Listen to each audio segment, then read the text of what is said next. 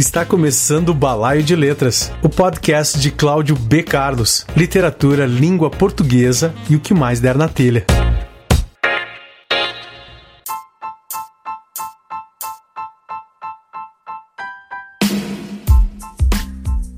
No ar, o programa número 36. No ar também, ainda em caráter experimental, a web rádio Arte Viva. Ouça no site, que também está no ar, www.radioarteviva.com. O site é mais um belíssimo trabalho de Angel Cabeza, meu irmão, em mais essa empreitada. A rádio também pode ser ouvida no app CX Rádio e no app Radiosnet. É só procurar Arte Viva em qualquer um dos aplicativos, favoritar, dar aquele positivo maroto.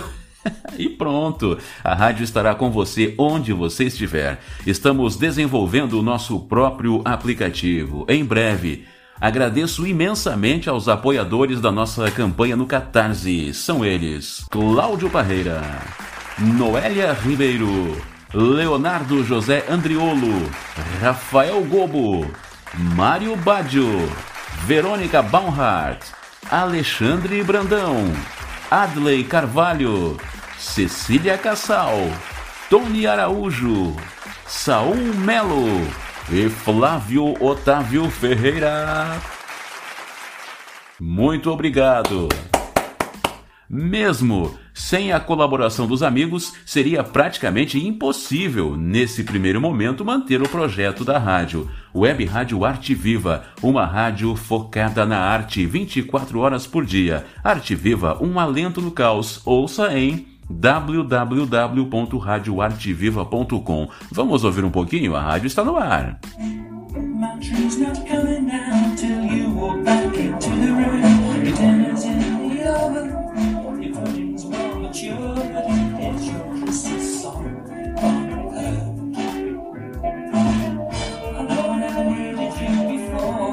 E por falar em ouça, o podcast pode ser ouvido nos principais aplicativos de podcasts, no site da Rockpedia, a Rádio Rock, www.rockpedia.com.br, no portal O Correio Digital, ocorreio.com.br, no site Crônicas Cariocas, crônicascariocas.com, no site da revista CP, revistacp.arte.br e no Bully, www.obully.com.br.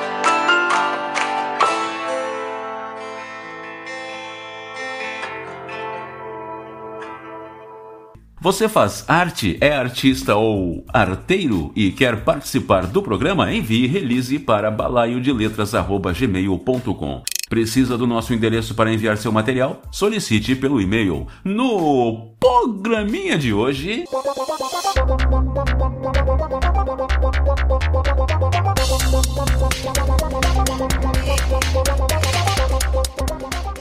Máquina de Contos lança prêmio literário com inscrições até 10 de abril. A convidada é Arlene Lopes, escritora, letrista, produtora cultural, minha amiga.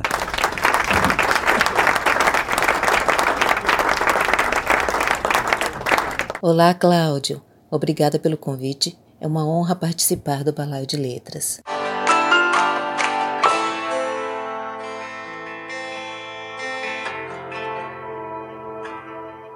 Arlene Lopes é escritora, letrista e produtora executiva em projetos culturais. Nasceu em 10 de outubro de 1967, na cidade de Jacobina, Chapada Diamantina, região central do estado da Bahia, onde viveu até a adolescência. Em sua trajetória poética e literária, teve muitas obras integrando movimentos coletivos em revistas virtuais, blogs, livros, antologias poéticas e coletâneas do universo literário feminino feminino. Alguns de seus textos foram para o teatro. Arlene Lopes veio para o Rio Grande do Sul no início dos anos 1990. Em 2016 retornou à Bahia para um novo caminho ao lado do compositor e músico gaúcho Santiago Neto, hoje Santiago de Arlene. Em 2017 se radicaram na cidade de Itacaré, na costa do Cacau, litoral sul baiano, onde criaram o Espaço Cultural Independente e que espaço a sonora Casa Santiago de Arlene, e lá desenvolvem várias ações culturais como o projeto Quinta no Quintal, encontros de música e poesia e programas de residências artísticas com artistas de outros lugares do Brasil e do mundo que participam das atividades da casa como contrapartida. Há no espaço uma escola de música com programas de inclusão e acesso à educação musical promovendo também um incentivo à leitura e à escrita, além de oficinas de artes para crianças e adolescentes da comunidade. Atualmente, Arlene tem se dedicado à produção e organização de contos, poemas e um romance para uma futura publicação, além de textos que serão adaptados para um curta ou uma websérie com os atores Evandro Soldatelli e Maria Carolina Ribeiro, com a direção de Liliana Sulzbach. Sou uma baiana com um bocado de sul em mim. Adoro a natureza, os animais, necessito do silêncio e do sossego. Balaio de Letras. Literatura, língua portuguesa e o que mais der na telha. Para começar a conversa, o Santiago Neto, agora Santiago de Arlene, participou do programa número 12. Quero saber o seguinte: você agora é Arlene de Santiago? Sim, Arlene de Santiago. Aqui é muito comum é, fazer essa referência ao companheiro, a companheira, a mãe ou pai. Não é usado como para designar uma propriedade de alguém, né? Mas como uma referência para identificar. Aqui a única pessoa que me chama de Arlene de Santiago é o J. Veloso. Aliás, ele adora falar Santiago de Arlene e Arlene de Santiago. O que você veio fazer no Rio Grande do Sul, no início da década de 1990? Você veio direto para Porto Alegre? O que lhe fez sair da Bahia e vir para cá? Os gaúchos lhe receberam bem? Nossa, quantas perguntas numa só. Mas enfim, diga lá. É, na verdade, eu saí da Bahia no início de 1990 para a cidade de Criciúma, em Santa Catarina, cidade natal da pessoa com quem eu estava casada na época. Saí daqui com três crianças a mais velha com 4 anos e um casal de gêmeos com 2 meses. Vivi durante 13 anos em Santa Catarina, sendo 12 e meio em Criciúma e 6 meses em Jaraguá do Sul. Somente no final de 2002 mudei para Porto Alegre, cidade que gosto muito e pela qual tenho muito carinho. Acho que ainda estaria em Porto Alegre não fosse o desejo do Santiago de mudar.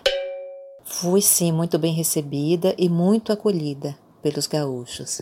Saiba, Arlene, que o Estado não lhe perdoa por você ter levado daqui o Santiago Neto. Embora o desejo de mudança tenha sido dele, você poderia tê-lo dissuadido de tal ideia.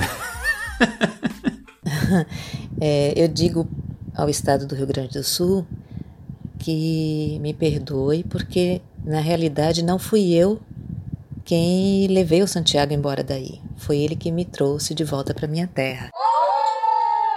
É, já existia nele esse desejo de mudança e nisso a gente veio para a Bahia fazer um passeio para que ele pudesse conhecer.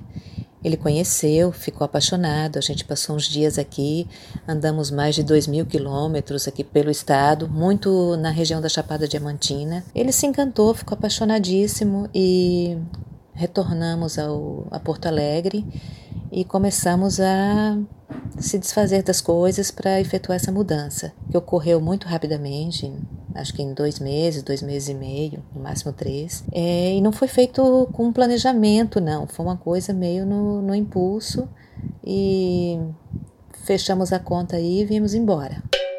De todo modo, eu sou meio andarilha, eu gosto de mudanças, né? Eu gosto de me mexer, já morei em vários lugares, então mudança é uma coisa sempre bem-vinda para mim. Mas é isso, essa responsabilidade eu não carrego nas costas. Essa culpa de ter tirado Santiago daí não é minha, tá, gente? Bueno, a paixão de Santiago pela Bahia é compreensível. Depois, em 2016, o retorno para a Bahia foi uma aventura, não é? Você e, e, Santiago foram embora de Porto Alegre, de carro. Conte um pouco sobre isso. O Santiago já contou no programa 12, mas reforce.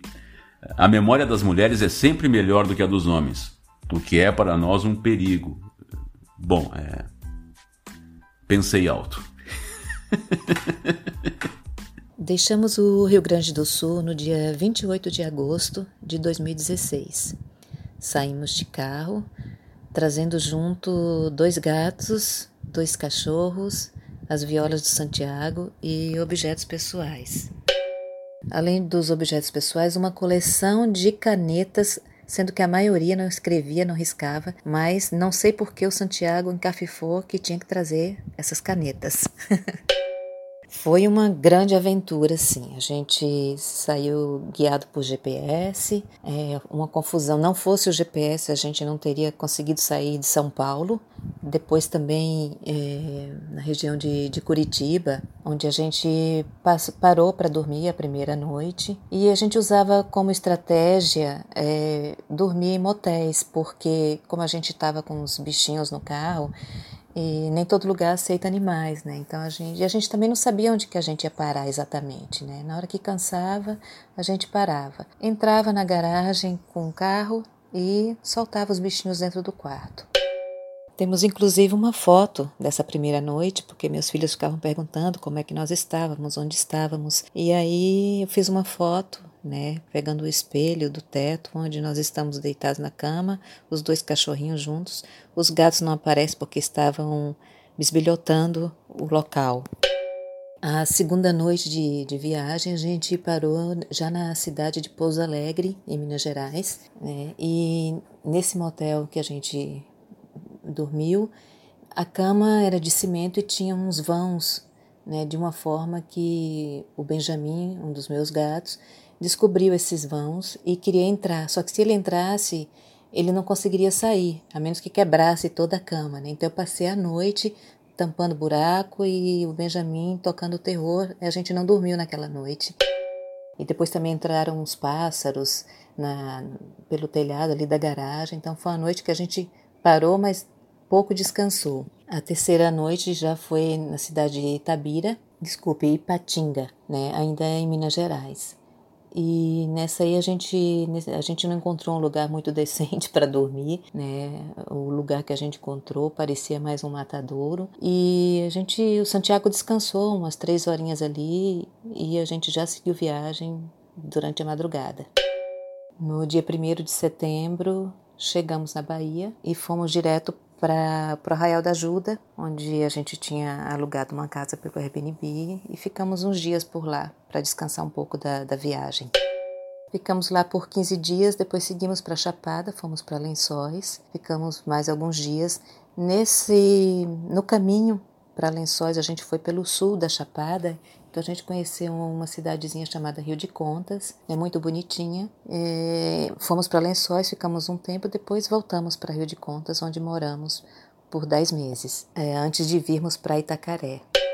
Como falamos, não, não teve um planejamento, então a gente foi meio que no tato, né, sem saber direito onde ia morar, o que, que ia fazer. É, a escolha de Rio de Contas não foi muito feliz, porque é um lugar muito pequeno, né, difícil de, de, de executar trabalho, né, difícil para sobreviver naquele lugar. A nossa vinda para Itacaré foi em função disso. A gente também não conhecia Itacaré e chegamos à conclusão de que não dava mais Rio de Contas. É, colocamos as coisas no carro. Nessa época a gente já não estava mais com o carro que a gente saiu de Porto Alegre, a gente estava com uma D10. E colocamos os cachorros, os gatos e viemos embora para Itacaré às cegas, porque a gente tinha claro assim, se aqui não é, né, Rio de Contas. Se não for Itacaré, a gente já está com o que a gente tem dentro do carro, a gente vai para outro lugar. E aqui estamos, né? A gente conseguiu fazer boas coisas aqui, tem dado certo aqui. Quem está falando é o Leonardo José Andriolo, autor do livro Dois Meninos, lançado pela editora Coralina. Eu também ouço e recomendo o Balaio de Letras, este podcast do meu talentoso amigo Cláudio B. Carlos.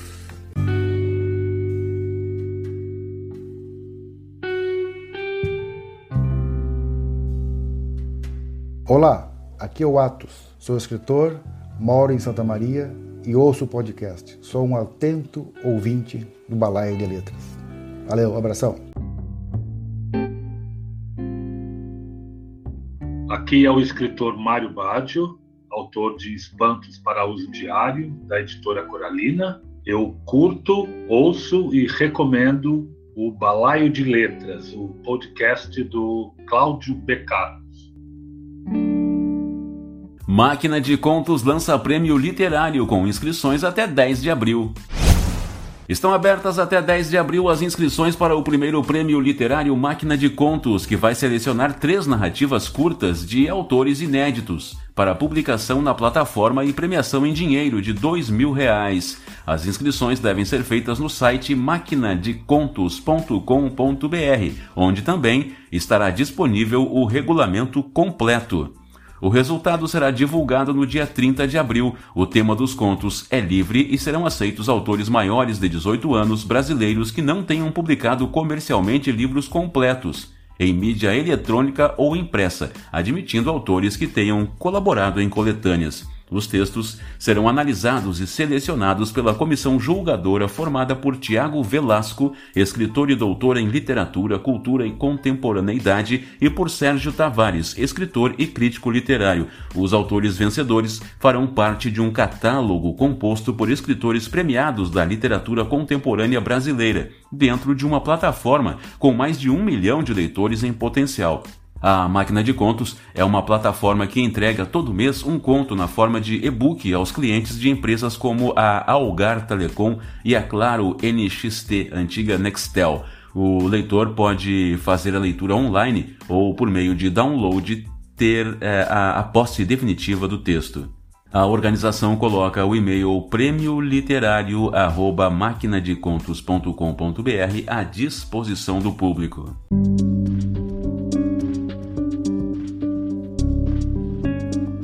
Aqui é a Bárbara Lia, eu sou uma escritora, uma poeta e eu também ouço o podcast do meu amigo Cláudio B. Carlos. Um abraço a todos os ouvintes do Balaio de Letras.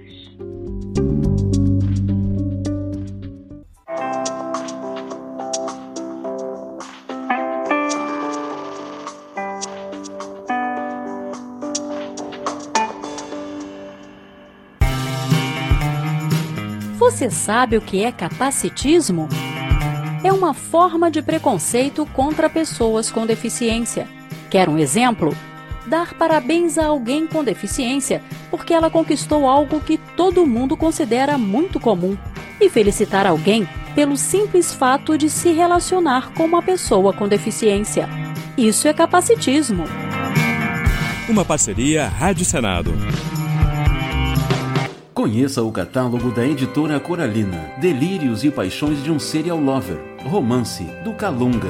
Grandes, ingênuas ou voluptuosas paixões que surgem na vida de um menino do interior e o acompanham com o passar do tempo. Cada uma com suas características próprias, seus momentos bons ou nem tanto, tudo narrado em detalhes pelo personagem central da história um delirante e romântico serial lover. Como cenário, uma pequena cidade, o mundo em volta e uma porção de amigos a dividir angústias, sonhos e alegrias. Delírios e paixões de um serial lover. À venda em www.editoracoralina.com.br.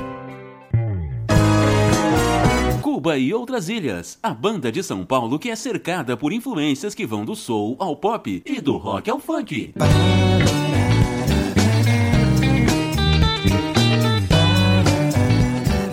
lançou em 2020 seu segundo trabalho, Chuva de Inseto. Magnatas cheiram ouro, vestidos em cetim. Disponível em todas as plataformas digitais.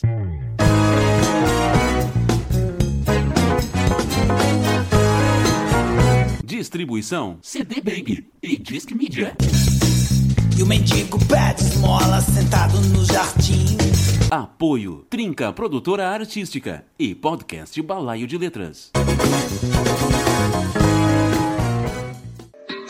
Racismo em pauta.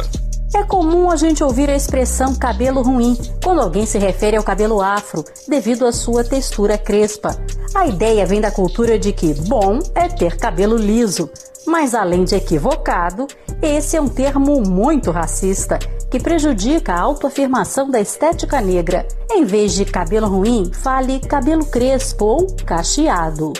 Racismo em Pauta. Uma campanha Senado Federal.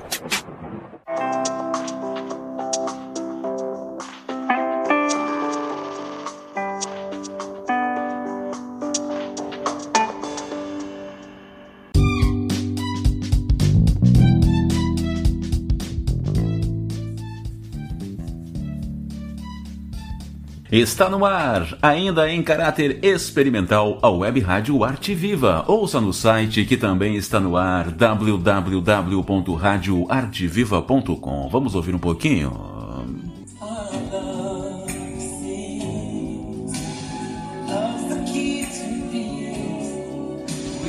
E que site, senhoras e senhores? Belíssimo trabalho de Ângel Cabeza. A rádio também pode ser ouvida no app CX Rádio e no app Rádiosnet. É só procurar Arte Viva em qualquer um dos aplicativos. Favoritar, dar aquele positivo maroto, aquele joinha, ó. E pronto! A rádio estará com você onde você estiver. Estamos desenvolvendo o nosso próprio aplicativo em breve. Agradeço imensamente aos apoiadores da nossa campanha no Catarse. São eles Cláudio Barreira, Noélia Ribeiro, Leonardo José Andriolo, Rafael Gobo, Mário Bádio, Verônica Baumhart, Alexandre Brandão, Adley Carvalho, Cecília Cassal, Tony Araújo, Saul Melo e Flávio Otávio Ferreira.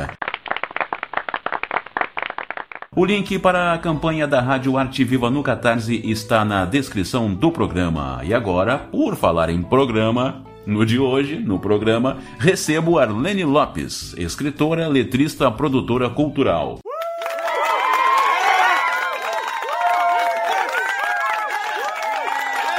E por falar em letrista, o programa hoje está trabalhando com links, perceberam? Por falar em letrista, vamos ouvir uma composição sua, Arlene, musicada pelo Santiago? Que maravilha! E maravilha me lembra Maravilha! Isso não terá mais fim. Maravilha, minha novela Grunge Galdéria. É muito link num programa só. Hoje eu estou demais. Eu estou fervendo. Pode vir quente. Não vai parar mais isso. Bueno, maravilha comigo nas minhas redes antissociais. Interessado, entre em contato. Vamos ouvir Arlene Lopes e Santiago de Arlene, Santiago de Arlene e Arlene Lopes? Vamos lá.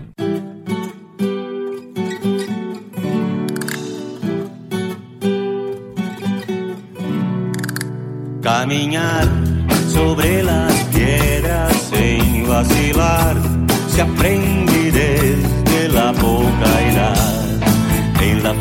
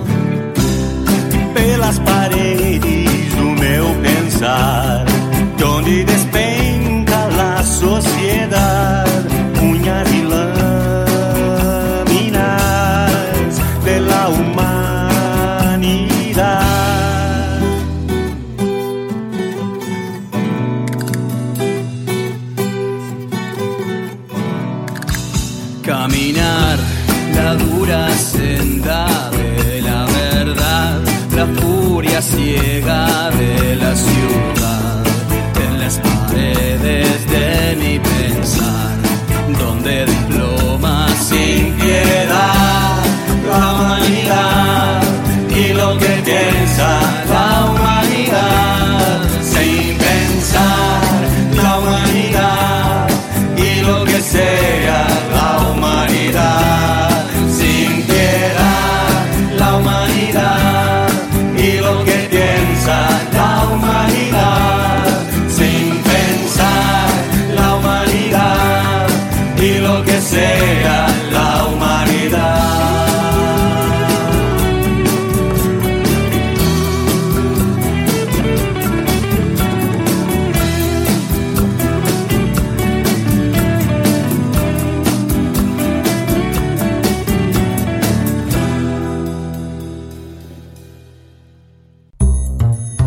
Você está ouvindo Balaio de Letras, o podcast de Cláudio B. Carlos.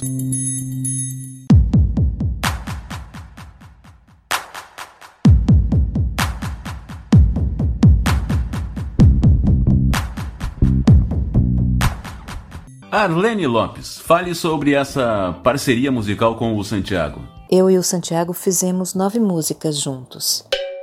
Você que chegou, bem-vinda, um lindo blue jeans, e meu pai, doce coração, unhas e lâminas. Esse ano é Caminhada, Litoral do Sertão e Ilê Axé Babau Alamim. No início de 2016, a gente montou um show para apresentar em Montevidéu, na maior festa pública gratuita que eles apresentam lá né, no país. E convidamos dois músicos gaúchos, que são o Fernando Duó e o Giovanni Berti, para acompanhar o Santiago. Batizamos o show de Cordas e Tambores. Então aproveitamos que já estávamos ali com estes músicos, convidamos mais uma banda é, uruguaia chamada Banda Morro para participar da gravação, né? E gravamos a música Unhas e Lâminas, que é uma música meio portunhol no, no estúdio lá em Montevidéu.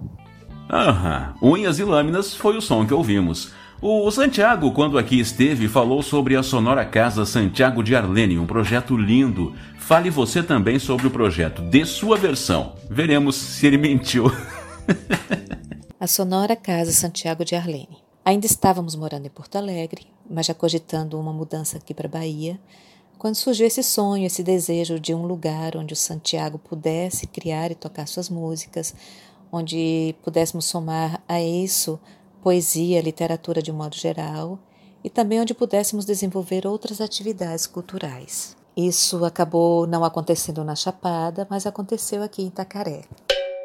A casa que alugamos aqui tinha ao lado um terreno baldio, onde aproveitamos para construir esse espaço. O meu filho veio passar um mês e pouco aqui com a gente, trouxe duas pranchas, porque ele gosta de surfar, então ele queria pegar onda. E por fim, foi a única coisa que ele não fez. Ele é ansioso, hiperativo, então quando a gente falou a respeito da ideia, ele já colocou a mão na massa. Eu e o Santiago éramos os ajudantes da obra, sendo que durante a noite o Santiago ainda tocava, então isso acumulava um cansaço físico. Sem contar as inúmeras aventuras que o Santiago e o Rodrigo se envolveram, né? como cortando bambu na beira da estrada, onde um bambu caiu em cima do Santiago, por sorte caiu no ombro e não na cabeça.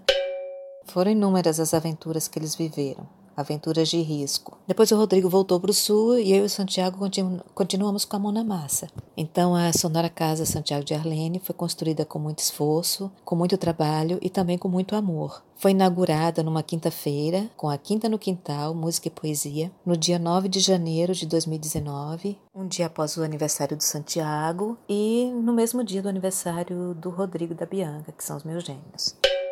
Então, na Sonora Casa tinha o projeto da Quinta no Quintal, música e poesia. Foi criada a escola de música com uma mensalidade solidária, porque a maioria dos alunos eram da comunidade é, onde a gente estava inserido, né, uma comunidade de pescadores. Ao lado tinha uma comunidade quilombola e muitos desses pais tinham dificuldade de pagar essa mensalidade. A partir daí, então, surgiu, tivemos a ideia de criar esse projeto de apadrinhamento onde amigos nossos que estavam fora, gente que estava em Praga, em Portugal ou até mesmo no sul do país, pudesse apadrinhar o projeto com essa mensalidade e assim isentamos os pais destas crianças para que elas pudessem continuar a ter aula de música e musicalização. Servíamos lanches para as crianças, eu fazia uma salada de fruta, principalmente junto com os pequenos, eles participavam dessa criação da salada e às vezes eles iam para a aula mais afim da saladinha de fruta do que afim da aula em si, né? Final do ano passado é, fizemos uma apresentação na praça com todos eles, foi muito bonito.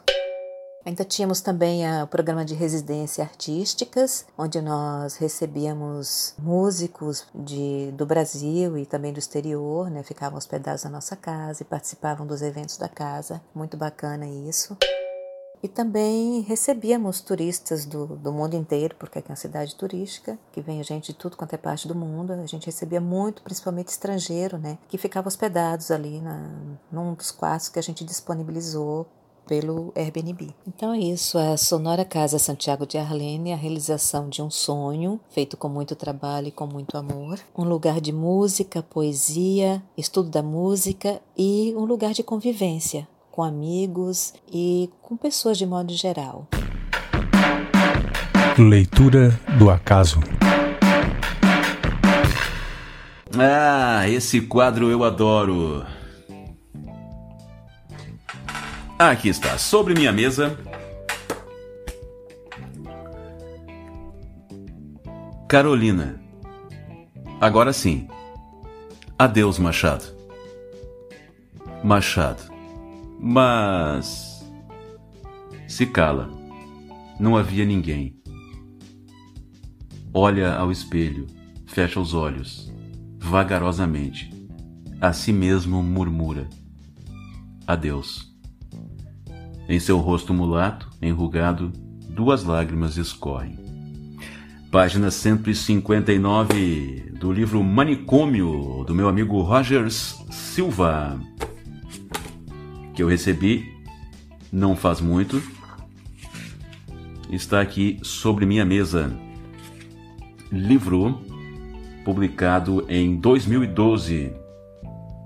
É isso, impressão Gráfica Composer Editora Limitada é uma edição do autor, que teve o apoio da Secretaria Municipal de Cultura, Prefeitura de Uberlândia, Manicômio, do meu amigo Rogers Silva. São contos. Eu adoro esse quadro, eu adoro, eu adoro. Leitura do acaso. Balaio de letras hoje recebendo Arlene Lopes. Arlene, o que você pode falar sobre o romance que está escrevendo? Sobre o livro, eu já venho trabalhando nele faz um bom tempo. É um livro de ficção com uma pegada de realismo fantástico. E também é, tenho escrito contos, que é justamente foi de onde justamente eu tirei esse texto que foi cedido pro, para o curta e que eu acabei de retomar também estes contos para fazer um livro de contos, cujo título será exatamente este: O Amor Não Acaba em Dois Fins de Semana Consecutivos. E sobre o curta-metragem ou a websérie, o que dá para adiantar? Sobre o curta, o ator e diretor Evandro Soldatelli com quem eu já fiz um trabalho anterior, cedi textos para o monólogo que ele fez, é A Mulher do Padeiro, uma adaptação de La Femme de Boulanger, do Marcel Pagnol. Então o Evandro entrou em contato comigo, me falando de um, de um projeto que ele e a Maria Carolina Ribeiro estavam pensando em fazer, né, que seria um curta, mas que precisariam de um texto com uma certa pressa e me perguntou se eu tinha algum texto. Eu sempre tenho algum texto que eu começo e deixo meio que de escanteio, depois eu retomo um tempo depois. Então eu peguei um texto que eu já tinha, que é justamente a história de um casal, cujo título é O Amor Não Acaba em Dois Fins de Semana Consecutivos. Trabalhei mais um pouco nesse texto, fiz um esboço, enviei. Eles gostaram, aprovaram tudo e fizeram o roteiro e deram início às gravações. Esse curta tem a direção da Liliana Sulzbach.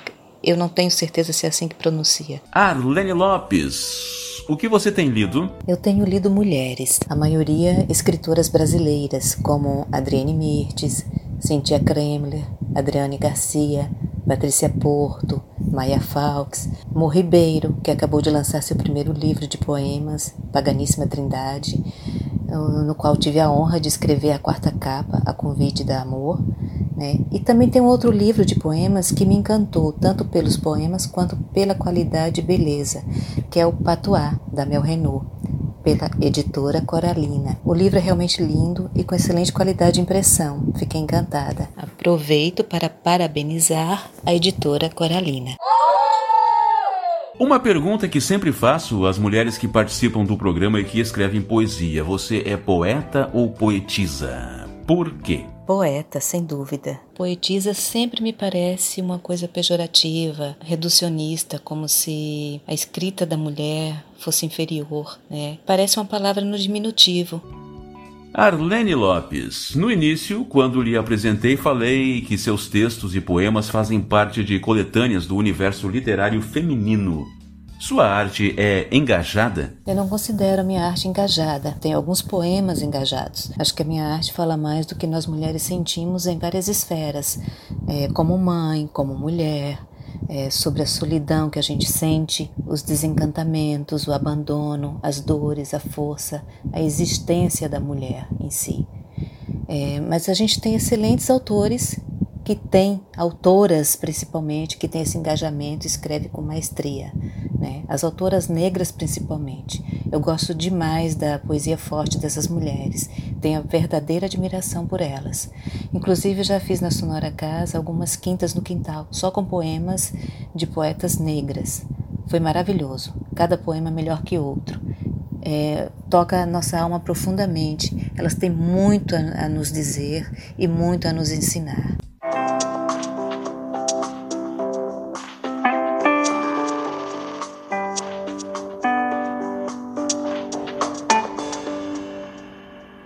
Você sabe o que fazer para prevenir o diabetes?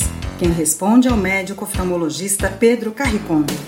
Tendo uma dieta equilibrada, reduzindo o consumo de açúcar e substâncias que vão ter como derivados açúcares, reduzindo peso, o sobrepeso é uma causa importante de diabetes e praticando exercícios físicos. E tão importante quanto pensar em prevenir a doença é pensar na prevenção das complicações da diabetes. Então, você precisa manter a sua glicemia, o seu açúcar no sangue com o melhor controle possível e fazer todos os exames periódicos. Não feche os olhos para o diabetes. Uma parceria Rádio Senado e CBO, Conselho Brasileiro de Oftalmologia. Saracuá Edições e Editora Coralina apresentam Maravalha, uma novela grunge galdéria, romance de Cláudio B. Carlos. Maravalha é uma narrativa minimalista e inovadora. Num bar, onde desfila a vida medíocre de cada dia, uma tensão se instala. Será descoberto o que aconteceu ou não? E assim, numa cena aparentemente corriqueira, a inquietação se infiltra a cada instante, acentuando a decadência e trazendo à tona a face sombria do humano viver. Regional e Universal se encontram em mais uma ousadia que só poderia vir do talento do escritor Cláudio B. Carlos. Maravilha. A venda no site da editora Coralina, editoracoralina.com.br. Você sabe o que é capacitismo? É uma forma de preconceito contra pessoas com deficiência. Quer um exemplo? não fazer as adequações físicas necessárias para tornar os locais acessíveis às pessoas com deficiência. Isso é capacitismo. Uma parceria Rádio Senado.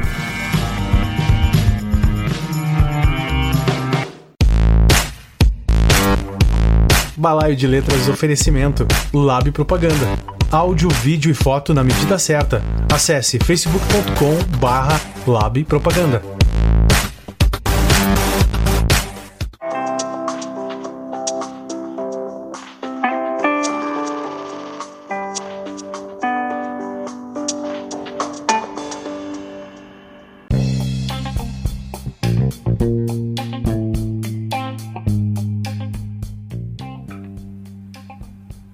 Balaio de letras, literatura, língua portuguesa e o que mais der na telha. Agora, Angel Cabeza propriamente lê seu próprio poema, Travessia.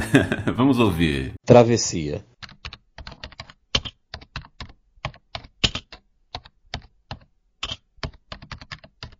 Teus contornos gravados em minhas linhas são brancos hemisférios. Tuas cavernas, segredos de pedra e chuva. Desconheço mapas que revelem a longitude dos teus caminhos. Nada é plano ou brando. Necessário se faz desbravar a tormenta, enfrentar a colisão entre casco e rocha, aceitar o coração contra as tuas pedras pontiagudas e o naufrágio perfeito, imergir no vermelho espesso, a quentura invadindo pulmões, até que a respiração se avelude, até que reste apenas o abafado som do oceano, acariciando o sal dos rochedos.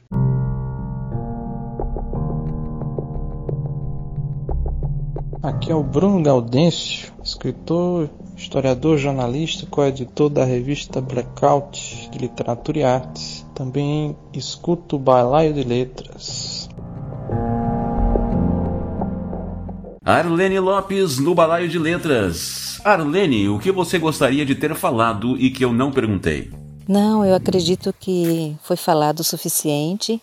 Eu só tenho a agradecer, né, por, esse, por essa participação nesse maravilhoso programa e desejar sucesso e vida longa ao Balaio de Letras. Agora vamos falar de arte? Agora, como se não estivéssemos falando de arte desde o início. Mas enfim. Agora, no Balaio de Letras, falando de arte, com Cláudio Chinaski. Vamos lá, terceiro episódio da nossa conversa sobre teatro. Conforme eu falei na outra, a gente vai falar sobre Aristóteles e a sua poética, tá bom? Bem, Aristóteles ele viveu ali no período clássico da Grécia Antiga, de 384 a 322 a.C. Foi aluno do Platão e, juntamente com Platão e Sócrates, é considerado um dos pais da filosofia ocidental. É, Aristóteles escreveu praticamente sobre tudo, da física, metafísica, música, lógica, retórica, economia, zoologia. E mesmo com essa produção tão grande, calcula-se que apenas um terço do que ele escreveu chegou até nós. Tá? Tem muita coisa sobre ele na internet, então quem quiser aprofundar, fique à vontade, vai valer a pena. Para a gente o que interessa é a poética, onde ele estruturou, analisou e fixou as regras de composição dramatúrgica da tragédia, a mais nobre forma de literatura dramática de todos os tempos. A poética, ela não é apenas o primeiro tratado de teoria teatral da história. Ela é também um livro que influenciou essa arte ao longo de toda a sua história e até hoje ainda ecoa no na atividade teatral, no fazer teatral, no estudo sobre teatro. Tá? A poética não é um texto escrito pelo Aristóteles, são anotações de aula de seus alunos. E, e, mesmo essas anotações não nos chegaram em primeira mão. O que a gente tem hoje são retalhos de manuscritos do século XII, XIII e XIV tá bom? Apesar disso, o corpo principal da obra é bastante acessível, com linhas bem claras de argumentação e de estrutura. O maior obstáculo que a gente encontra para estudar a poética é a interpretação dos principais conceitos que aparecem nela, não o significado. Tá? O problema vai começar já com a mímesis, que é o tema dos três primeiros capítulos da poética e é o nosso assunto de hoje, tá bom? É, Aristóteles ele usa nitidamente a palavra mimesis no sentido de copiar, pura e simplesmente. Tá? É, em determinado ponto ele diz que o homem aprende por meio da imitação, mimesis. Mas lá pelo quase no fim da poética, ele usa a palavra num outro sentido que é o que interessa para gente. Tá? Ele diz que os bons pintores reproduzem os traços de um homem ao mesmo tempo em que o fazem mais belo. Ou seja, ele reproduz o ideal de beleza que o retratado poderia atingir e não atingiu. A gente tem aí uma transição da visão do Platão sobre a mimesis, que é a cópia pura, para criação, que é o ponto de vista de Aristóteles. Tá? Embora a base dessa criação seja a realidade, já é uma criação. O artista não cria nada do nada aqui, nesse ponto, tá bom? Isso vem depois. Talvez fique mais claro a gente falar disso se a gente falar um pouquinho sobre como Platão via a realidade e como Aristóteles a via. Tá? É, a realidade, segundo Platão, é o reino das ideias puras. E esse reino das ideias puras é vagamente refletido no mundo material, que por sua vez seria copiado pela arte. Ou seja, para Platão, a arte é uma cópia de uma cópia. Então a arte ela afasta as pessoas do reino ideal das ideias puras, ao mesmo tempo em que o incita às paixões. Não a paixão de amor, mas paixão no sentido de emoção, tá? Vocês podem ver é uma visão bastante depreciativa da mimesis e do artista. Não à toa Nietzsche chamou Platão de o primeiro cristão antes de Cristo. Já para Aristóteles, o que o artista faz é trabalhar junto com a natureza para tornar a realidade mais perfeita. Para Aristóteles, a realidade é um vir a ser, é um processo em direção à perfeição. Então, o que o artista faz não é mostrar as coisas como elas são, e sim como elas poderiam ser. O artista, para Aristóteles, é um ser que se despe dos elementos acidentais e da sua própria individualidade para operar em parceria com a natureza nesse processo de tornar a realidade mais completa, tá? Fica claro isso, né? É bacana a visão de Aristóteles. É, enquanto Platão coloca a coisa depreciativa, no sentido de mimesis, o Aristóteles a resgata e dá um sentido positivo para ela. Não a cópia pura, mas a cópia em direção à perfeição.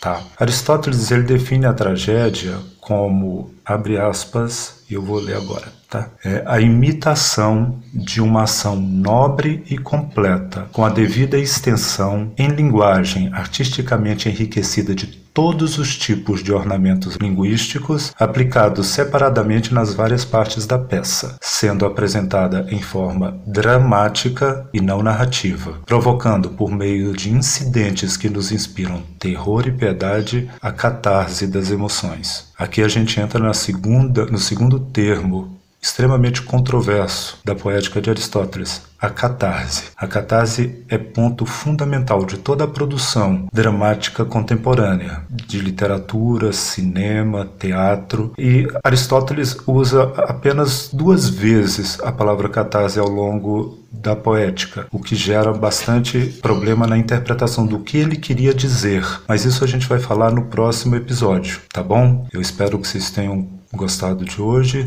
Ótimo estar aqui com vocês. Fiquem em casa, cuidem de vocês, cuidem de quem vocês amam.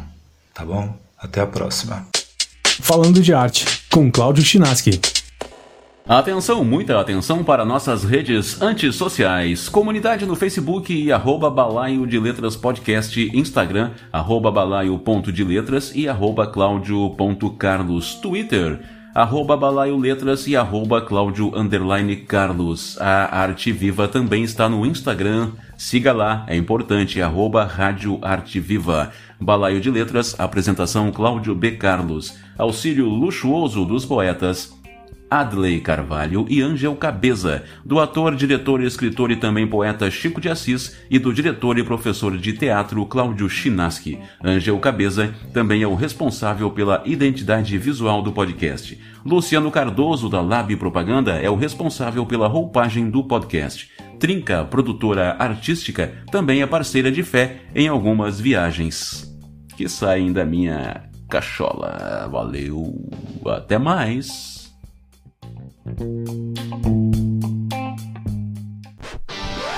Apoie o podcast no Catarse. Seja assinante catarse.me barra Balaio de Letras Podcast. Ajude o Balaio de Letras a continuar produzindo conteúdo de qualidade. www.balaiodeletras.blogspot.com Você ouviu Balaio de Letras, o podcast de Cláudio B. Carlos, literatura, língua portuguesa e o que mais der na telha.